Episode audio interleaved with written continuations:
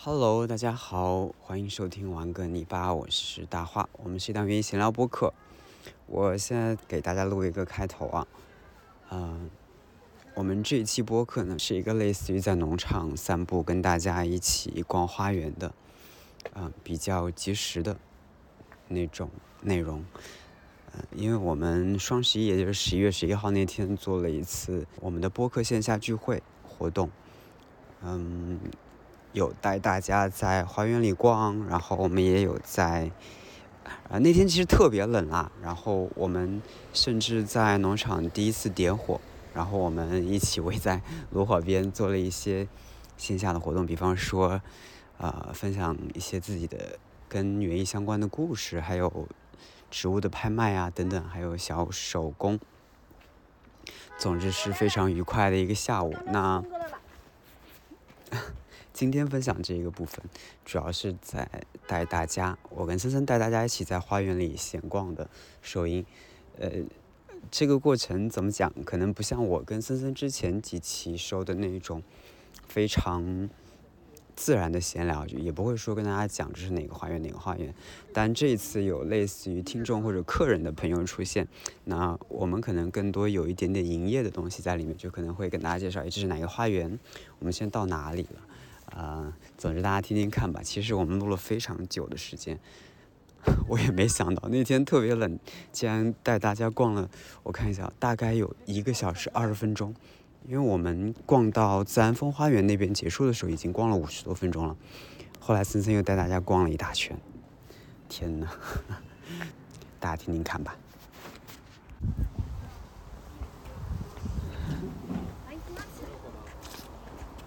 然后跟大家讲一下，就是我们整个活动环节里面不是有一个做这个手小手工吗？就大家做完了之后可以带回去。呃，反正整个农场这片天地里面，你都可以挑选一些你喜欢的叶子、植物的叶片，然后待会可以做一个小的这个压印，然后可以带走。对对对，就可以在我们我带大家逛的整个过程中，如果看到一些什么，哎，大家觉得。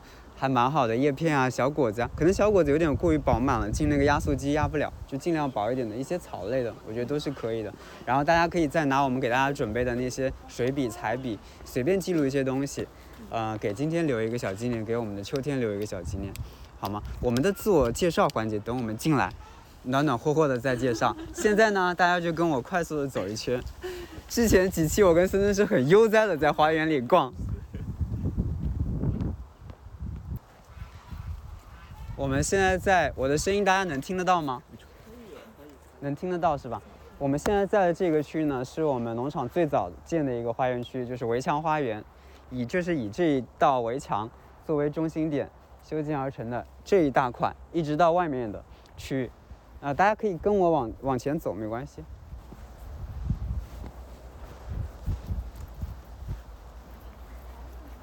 这个树篱是我们用，也是种的比较久的，就是为了让这个空间给隔开。一是有一个稳定的结构，二是有大家在里面穿梭，同时花园有被分割开来的一个感觉。你可以从一个花园一个空间过渡到另外空间。那这里呢是一个非常开阔的，我们常年就留白的一个区域，跟其他其他花园区域形成一个比较强烈的对比。那边呢是有一条细长的小路，叫洋水仙小路，但是呢它只有在春天那个时节才会非常美丽的绽放。所以我们写了一个春日限定，它是春日限定的线路，啊，如果是春天才会这样带大家从那条小路绕到草坪来，然后再开始刚才跟大家说的那些东西。春天的时候，待会大家也可以自己逛一下，就是我们活动待会结束了之后，大家可以自己随便逛逛，然后拍拍照片什么的都可以。那边的洋水仙，大家可以仔细观察一下，已经专啊，对，这也是我刚想说的，就是带大家之前逛的时候，可能说都不会说，因为没有发芽。最近它们开始发芽了，有些已经抽得老高了，对，太有趣了。哦，我想起最近看的那个白玉兰也有那个花苞，对，它们有些夏末就开始了。观察一下那些洋水仙有早花的，有晚花的，早花的基本上这边这排是什么树？这些是非常美丽的梨，梨花梨树，所以它们会会跟那个我们的水仙形成一个高低的层次，上面是我们的春天的花枝垂下来或者说爆满的一个状态，下面呢是那些。非常迷人的低矮的洋水仙在绽放。你这个梨树是果树梨，还是就是像观赏的那种？就是果树梨，而且是我们当地的本梨。其实它不是很好吃，但是我们留下它更多的是为了看它春天的花，让整个四季感会更强烈一些。因为春天最壮烈的就是那些花树，其实还有一些球根类。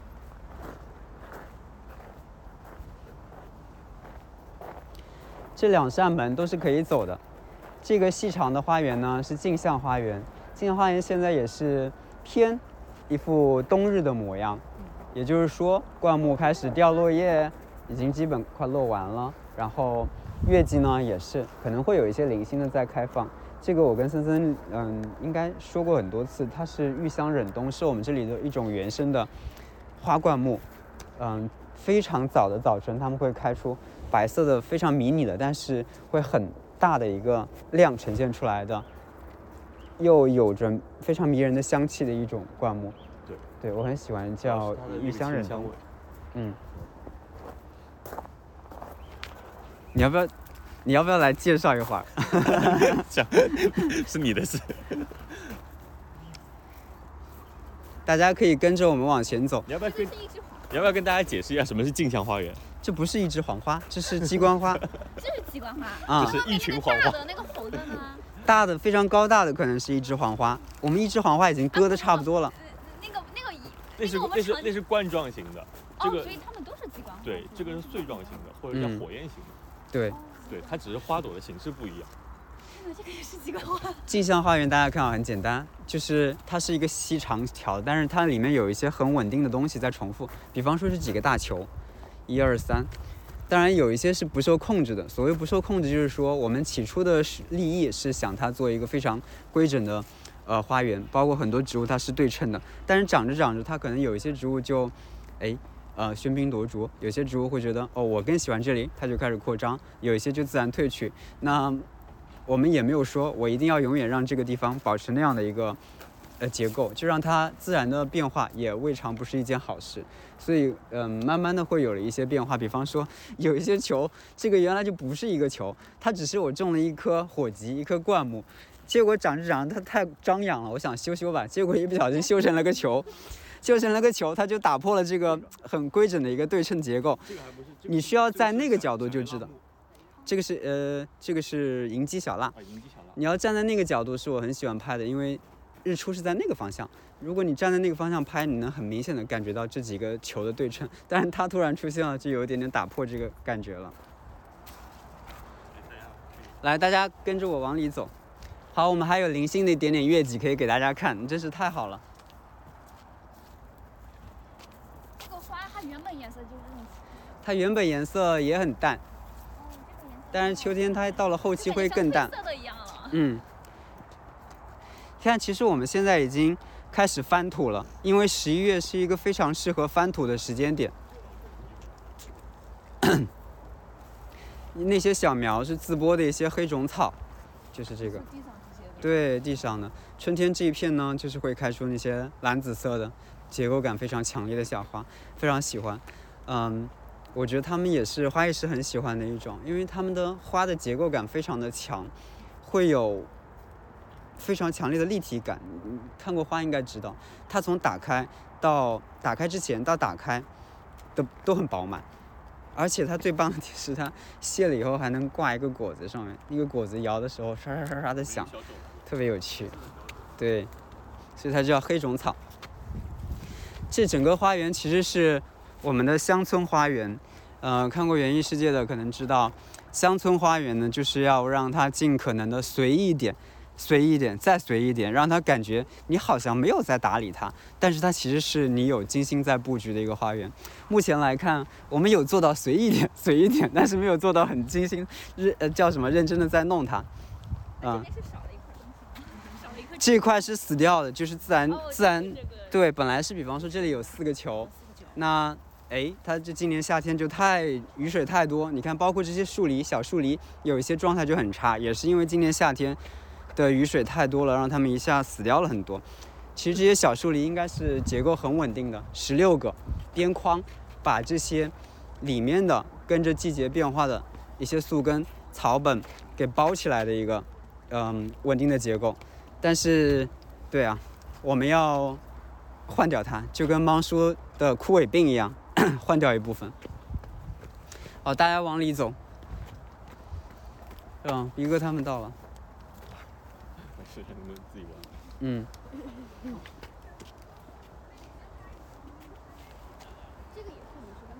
这也是梨树对，这些饱满都是它明年的花苞。对，雅典。雅典，雅典它先是花，先先是花满树梨花的那个。哦，它也是鲜花后叶。对，嗯。嗯，好，我们往前走。看有互动吗？啊？什么互动？问答。你也可以香草区，你来介绍了。香草区。反正就是让大家嗯摸一摸、碰一碰之类的，然后好嘞问一问大家知不知道是什么，尤其是那个芦笋。嗯。是薰衣草吗？来，跟这这片我来带大家介绍一下，这边是香草花园，也是大花今年呃打造的一个新的花园。我们在播客里面也有聊到过。呃，这个你刚问的是这个还是这个？我问的是这个，这个这个大家猜一下是什么？大家大家可以随便揉一下它的味道，我不知道它现在应该还有味道吗？嗯，有味道的。嗯，那绝对不是薰衣草。哦，这个是什么呢？好熟啊，这个味道。试一下厨房里的调料。对，那肯定是。对对，一这片都可以当厨房里的调料。对，基本上辣条里面。辣条，对其实其实真的是辣条里面会有的，就是紫苏哦哦，啊，它长得好大呀！好大。呃，这还不算大的，其实可以长得更大。我感觉紫苏应该可能是或者迷迭香大小。难怪他们说像辣条。其实可以长到更大。呃，然后这个品种呢，这个品种是我们，呃，哦这边已经没有了，是一个绿色小叶片的品种，有点像我们吃日料里面的那个垫底的那个寿司垫寿司或者垫鱼生的那个。公园呃家里面那个小区里面是紫色的偏多一点。对，这个是绿色的，然后而且这个绿色呢是嫩绿色的，有点像那边的那个草的颜色，所以它在它在花园里面在在夏天也是可以做一个点缀植物来用的。然后这边就是迷迭香，啊，然后接下来这边这个这个是水管，它是对可以喷的。对一一个一个喷罐，哦，就可以那种圆形环绕。对，因为这边很算是一个半完成的状态，一些管道什么的，回头还要再把它给埋进去那这个。你们后面是要种什么？后面要种什么？这个种了一些东西啊，大家能看得到吗？大家猜一猜，这里面有什么？嗯，汉金莲我看到了。旱金莲没有汉金莲。是吗？哦，对对对 对，那个淄博的，淄博的吧？呃目前只种了一种植物，你看有芽点，啊，红色的芽点看到了吗？给点提示吧。一圈，是那个牡丹科的那个芍药吧？对对，芍药。芍药为什么要种在香草花园呢？我也不知道。芍药不是？对对对。芍药跟可入药，芍药也是一种香草吗，其实也可以算是一种香草，因为真的是芍药啊。芍药跟牡丹一样，它它的那芍药个为什么要插这个呢？这这边是接下来来打算做一个其他的东西。其实就是因为香草区它其实花比较少，然后我希望在春天的时节，大家逛到这里的时候哦这样能够有一点花花，而不是说纯粹是香草嗯这样子的一个状态。那现在大家看到可能就没东西，因为的确啊，他们在休眠。嗯然后我们的这个后面这边算是比较郁郁葱葱的这一片。这个是花花叶的叫什么薄荷？你就可以叫它花叶薄荷，它的味道没有那个我们常用的薄荷那么香，它有一点点烈的感觉。这个薄荷我从来我第一次见过这种像被紧边的那种。因为大家一般不用它的原因在于，我们我们可能农场本身会更多的跟花叶或者婚礼相关，它的花叶其实是一个比较有趣的枝条，对，可以做做花艺作品，插花的的线条非常漂亮，你看。这个是意外的收获吗？这个野芹菜啊还是欧芹，欧芹欧芹芹也是特意种种的是吧？对，这个是平叶欧芹，然后那个是昼叶欧芹。那边一丛就是百里香，烧什么鱼啊这些的吗？对对，做鱼的料理。然后后面会有一些毛毛的，大家认识吗？茴香。那个不是你种的胡萝卜啊？不会吧？包饺子，包饺子，茴香哦那个包饺子是东北方人喜欢吃这个馅儿。对，这个感觉和那个茴香草一样。这个不这这个是五角五角星花，对五角星花，这个这个要拔掉。我看到这种我就很恨这些东西。只恨这些东西。嗯，哇，这边就真的那种这个是叫什么来着的？哦，是那个昼昼夜欧欧芹这个有点看上去像像甘蓝的那个小幼苗的那种感觉。种香味不一样，那种其实我觉得那种更香一点，就修剪过的那种嗯。更香一点。这个是柠檬百里香，这个是柠檬百里香。啊，，我对。说的是那个百里香，这两种百里香的对比，柠檬百里香，这个淡这个也很香，都很香。都没有那个紫苏的辣条味儿重。对，你们可以再摸一下那个白色的，呃，接下来大家可以对比一下这两个这两款，这两个是一种植物，罗勒，对，嗯，但是它居然冬天还没有挂掉。呃，快了，即将没 就是要要掉线这。个一点都不像挂掉的样子，都快了一样，感觉香哦。有有一个问，就是可能这边稍微湿一点，它们是比较耐洗湿的植物，啊，呃，湿湿度高一点的话，它也会稍微不呃，就是不容易那么快的死掉。它是一年生还是多年生？我们这边可以当它是多年生，因为它种子掉下来之后，第二年其实会自播就会那个。对，但是你要在呃暖和一点的地方、南方一点的地方，你可以当它是多年生，因为你只要注意修剪的话，它底下的根不死掉，然后你一直保持上面枝条的活性。其实很多枝条都是很很多的香草，包括迷迭香也是，你只要保持它的枝条的活性，它会一直在生长。这个和这个是一样。呃，这这么多这个茴香，茴香，茴香对这么多茴香。就是 它它其实，在春天到夏天的这个过程里面，它是一个很好的呃观赏草，你可以当它是观赏草。哎，因为它长香味儿不是就会很重吗？就是各种。哦，茴香其实没有特别大的香味。哦，对就离近的话。对对，它不像这些植物，你摸一摸它，它就会有一阵香味出来。茴香不是的，茴香它的那个线毛没那么发达。这个这个植物，你可以明显的发现它的这个叶背是有很多的线毛的。哦，那种毛。对就像毛孔。对，你摸一下它，它它的精油物质也比较多，所以这些植物是可以提炼精油的。哦，有那种什么对前调后调都是。是，你可以这么理解，就是很多用植物的叶片、植物的花朵根茎，看真的好明显，就像人脸上的毛孔一样。它的精油含量比较高。这是奶油生菜。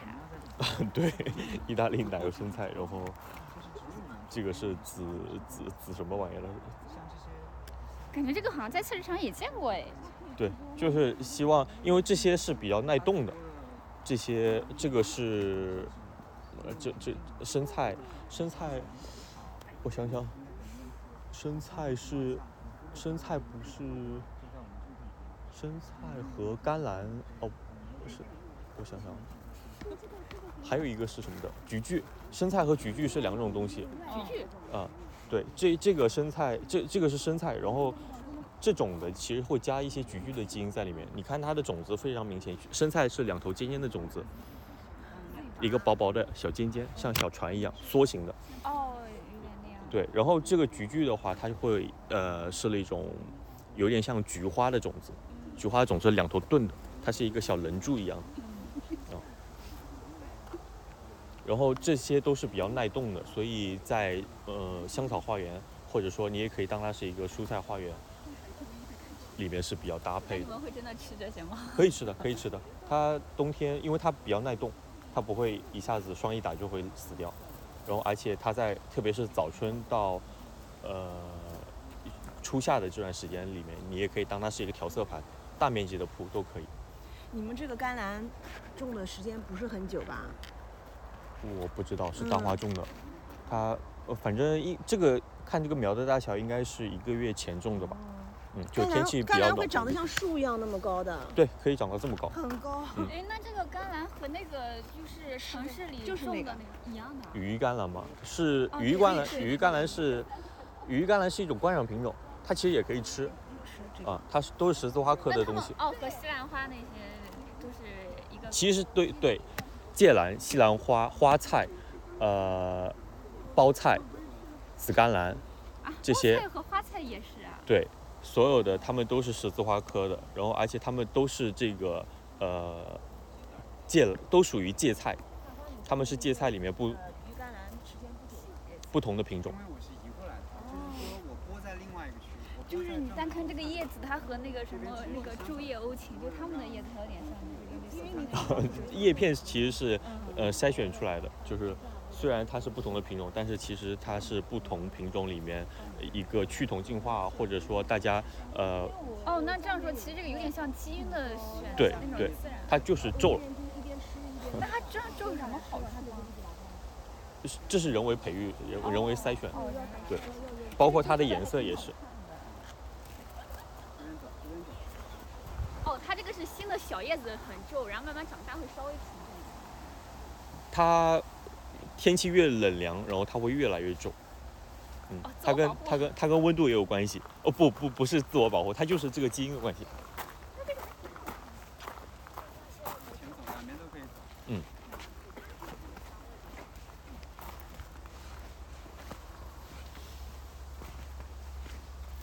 哇，荆棘。蔬菜区蔬菜区你来介绍吧。就是个蔬菜区。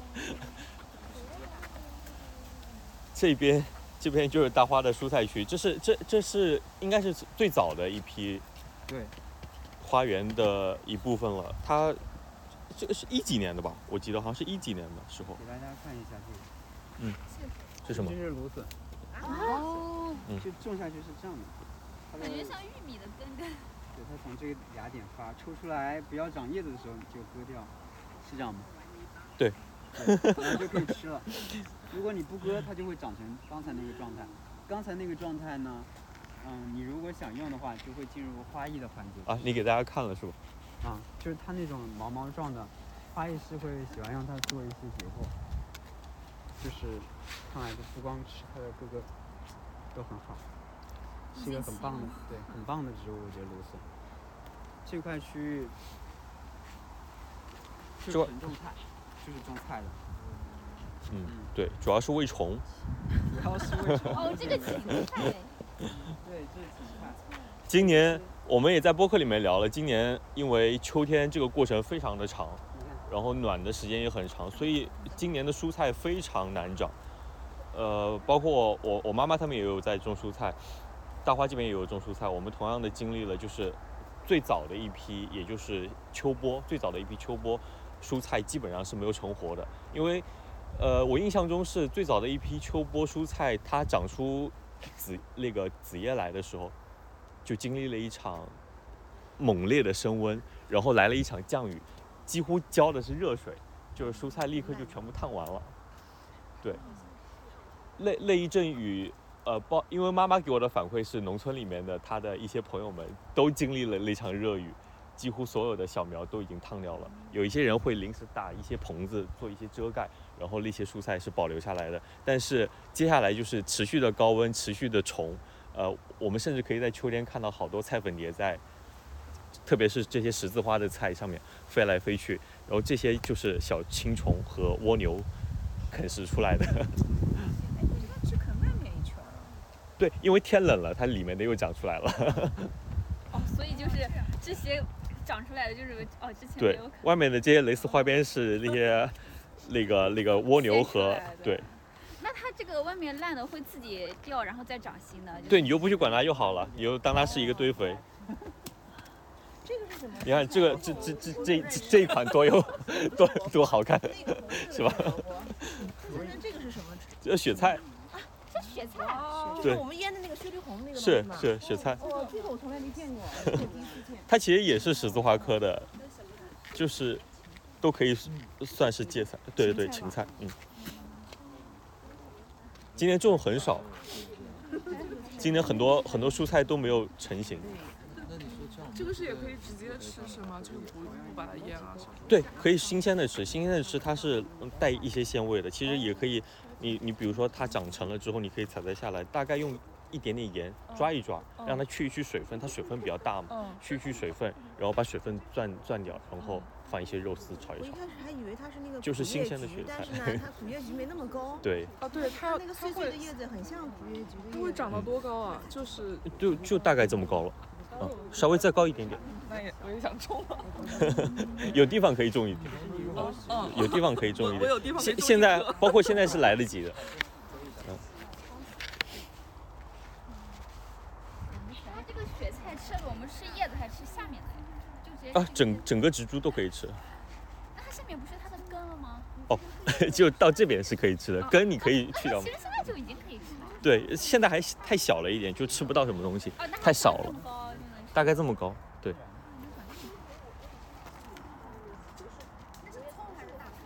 对，葱。可以吗？森森也做过了，什么用塑料袋放落叶进去，不不打开透气，也不不在里面不管它。不打开，嗯，摆一年，就就呃，是塑料袋不太好，塑料袋的话会会。对，哎呃，不，塑料袋如果它太密实了之后，它会烂在里面，对呀、它会变成水一样的烂在里面那。你用什么呢？呃，你可以，我我就用蛇皮袋，或者你拿一个纸箱，到时候纸箱也全部变成了堆肥。就你如果有地方的话，你有开放的空间。对你有开放的空间，比如说像这个里面，你你用纸箱装装一堆树叶，往这往这里面一一摆，对要一年。你就不去管它了。就你到时候要用的时候，你对 你要用的时候，你就拿铲子把它铲过来，放放到你的蔬菜里面就好了。有有这些呃堆肥作为覆盖的话，那些杂草会相相对少一些，对。然后而且它会它会保留更多的养分，就你给你给蔬菜施肥的时候，那些堆肥会保留更多的养分。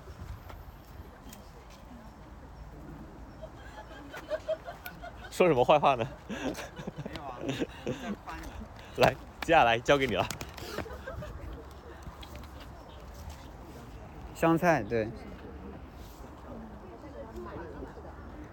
这就是割的草，就是给它割完的草对，就是草坪上的草。割完了以后就随便有一些地方覆盖着抑制一下杂草，不然这个季节杂草长得太凶了。有人问你为什么要种葱啊为什？么要种葱啊？也是蔬菜的一种吗？好问题，因为不是我种的，为什么要种这么大的葱啊？蜗牛我妈妈也在说，其实是师傅种的，种的有点多了，其实只要一垄就够了，一垄都用不完。好，我们往往前走吧。就是感觉季节有一些过了的，可以，可以。嗯，好了，接下来大家走到的是今年才刚刚诞生的一个新的区域，就是大花的这个叫什么？自然风花园。你跟大家介绍一下里面的植物吧。好。还有人没过来吗？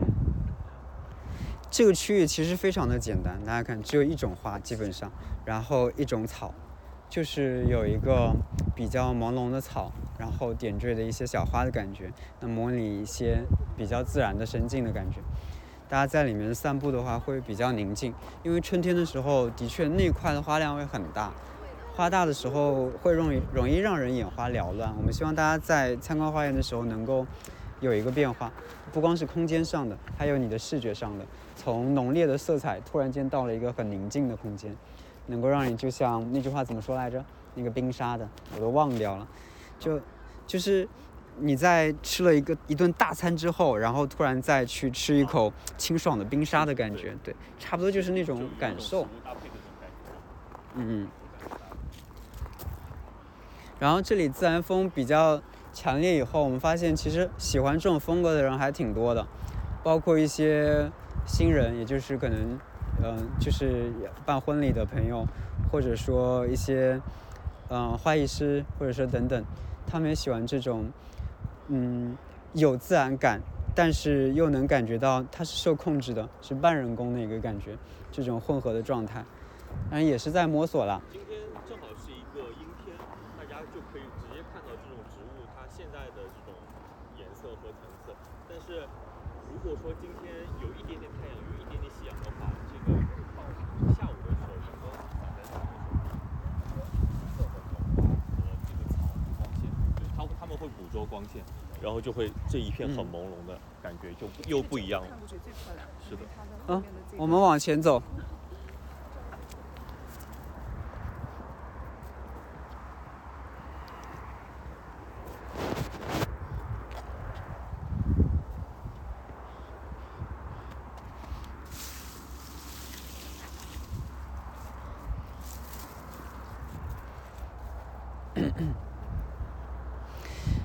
其实这一块原来都是我们的切花区，只是慢慢的把切花给挪走了。开始往花园方向去，呃，转变。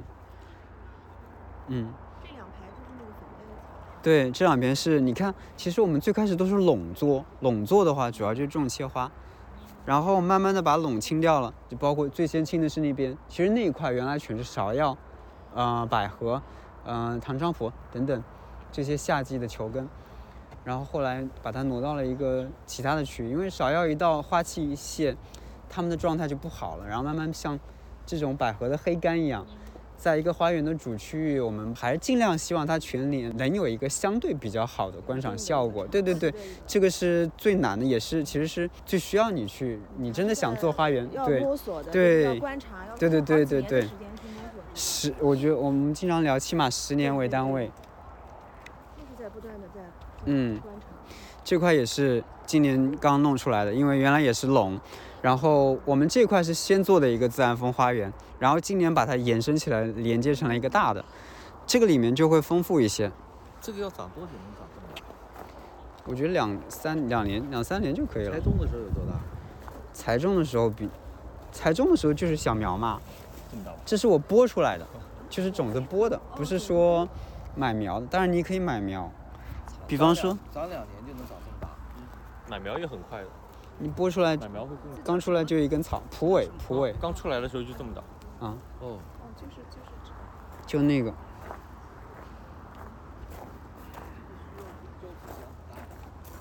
还行啊。我们这边是可以的，我们这边就是因为所有的草类都还好。嗯，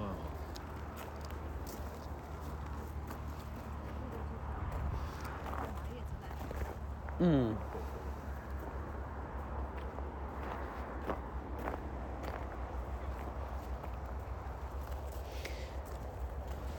介绍一下那个哪个？这个吗？对啊，旧棕榈吧，黑心菊，堆心菊，黑心菊这个吗？黑心菊，大家可以发现，紫色是中国桔梗。嗯，大家看啊，就即使在一个非常阴，呃阴冷的时间点，没有任何光线的时间点，阳光，我们看这个花园它是有层次的，它的色彩都是不一样的。我们没有修剪它，就是怎么说？这个花园的意义，嗯，这边就是其一了，就是想让它们任其它们自然的生长，嗯，包括到现在的慢慢的凋零。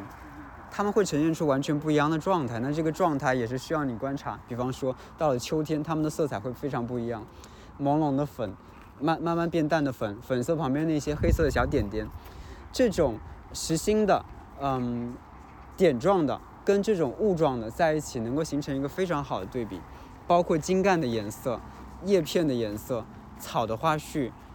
总之，它们能够形成无限种可能，但是这个需要你摸索，所以这也是一个实验区，一个实验的自然风花园。它的主体就是这棵树，然后会围绕一些非常固定的球体，它们会四季稳定的在这里。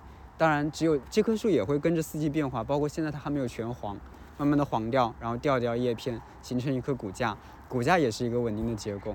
所以它是在一个更大的，比方说刚才那块区域是小叶黄杨围成的区域，那大家其实如果留意的话，背景现在我们可能看得不清楚，它的四周视野被包裹起来的一个更大的实验田，或者说实验性的花园。因为我我我觉得它有点像那个椰子树一样，就那种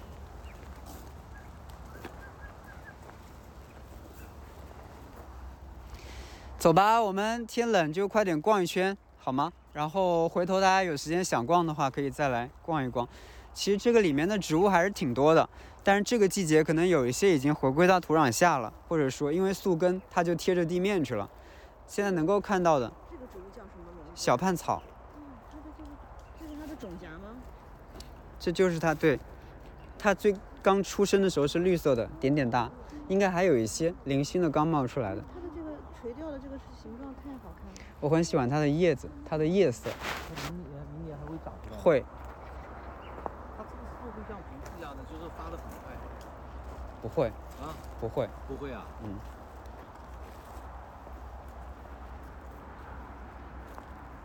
这片的颜色好好看啊！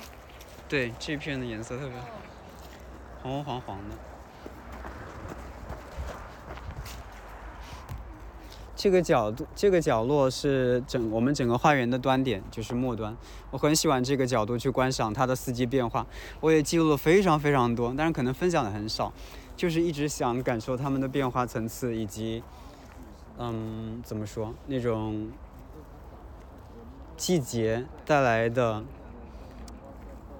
嗯，怎么讲那种，哎呀，我说不出来了，反正就是 迷你的，需要你去捕捉的那种感动，啊、这现棵树是原来就在这个位置，还是你当时在考虑这个花园的时候放在这个位置的？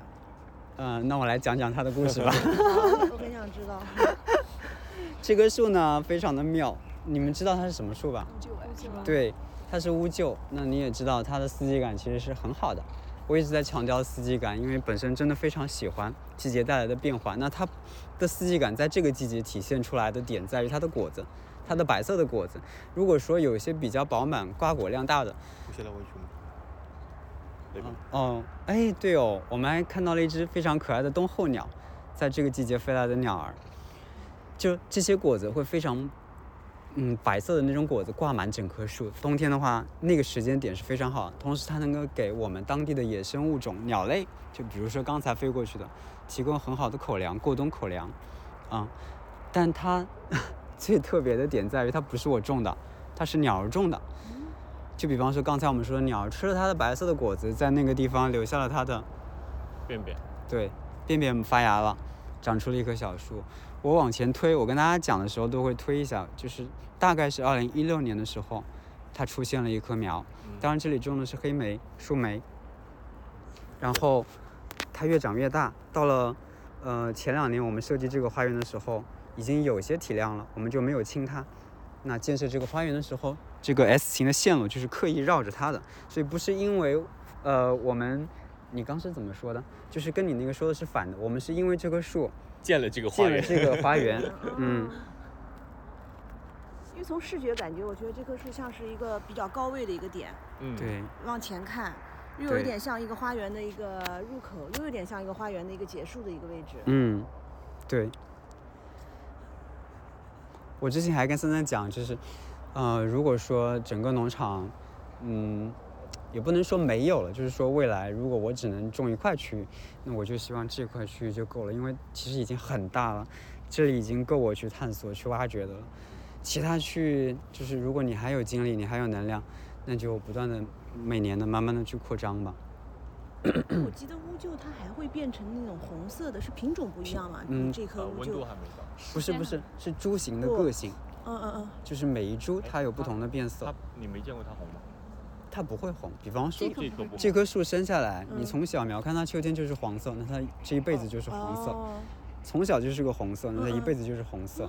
如果它是橘色，那边还有几株大的，那种会有一些橘色型，但是它还没有开始变，那它永远每年都是那种漂亮的焦糖橘色。它是怎么区分这种颜色的呢？是品种还是什么？就是它的呃基因，我觉得是基因，但是你说的是科学上的点，就是它的呃叫什么什么素的，花青素。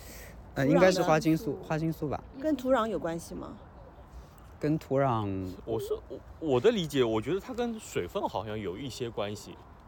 它如果比较干燥的水，就是它生长的环境比较干燥的话，会相对黄一些。它如果整个环境湿度，包括土壤的湿度会大一些的话，它它的叶子挂在上面的时间更长嘛，那它会慢慢的从红色，呃黄色转成红色。你是你是发现它就是变成黄色之后就直接掉了，是是这样吗？啊，你我说它，你你观察它是，它黄色就直接掉掉，掉了啊，对啊，嗯，我是觉得它如果水分大一点，就是整个湿度会高一点的话，它可能挂的时间会更长，它也有可能会转成红色再掉。我觉得不太会，就是我我还是比较坚持，因为可能周边的乌桕树比较多，有一些在特定的角落的，我都会留意它，因为也有一些年了嘛，它每年就是那个颜色。你给它扦插一棵，然后给它一个水分高一点的环境。那如果说它的种子在重新种，会不会种出那种红色的或者是红色叶子的呢？啊、没有试过，主要是因为它是紫波和那个扦插是不一样，紫波紫波有可能会，就紫波还会重生，紫波很好玩。对直，播就就是会有基因突变的可能性紫波就是可能会有其他的基因，这小花花是啥？海棠，垂丝海棠。哦，垂丝海嗯，这个树已经修过吗？就是没有，因为它在最开阔的位置全阳，所以它可以非常饱满的扩张，对，不会长着什么瘦长对瘦长的它这个。长得又整个很饱满，像棒棒对啊糖，一样。你看完全没遮挡，它从小全日照。，它从小到大旁边没有其他的植物跟它争抢阳光，没有给它遮挡过。它是原住民，它要它它该它该得到这样的待遇。好，我们往前吧。那个是不是？那个是那个不是啊，榉树。举书或是铺书，我也看不清。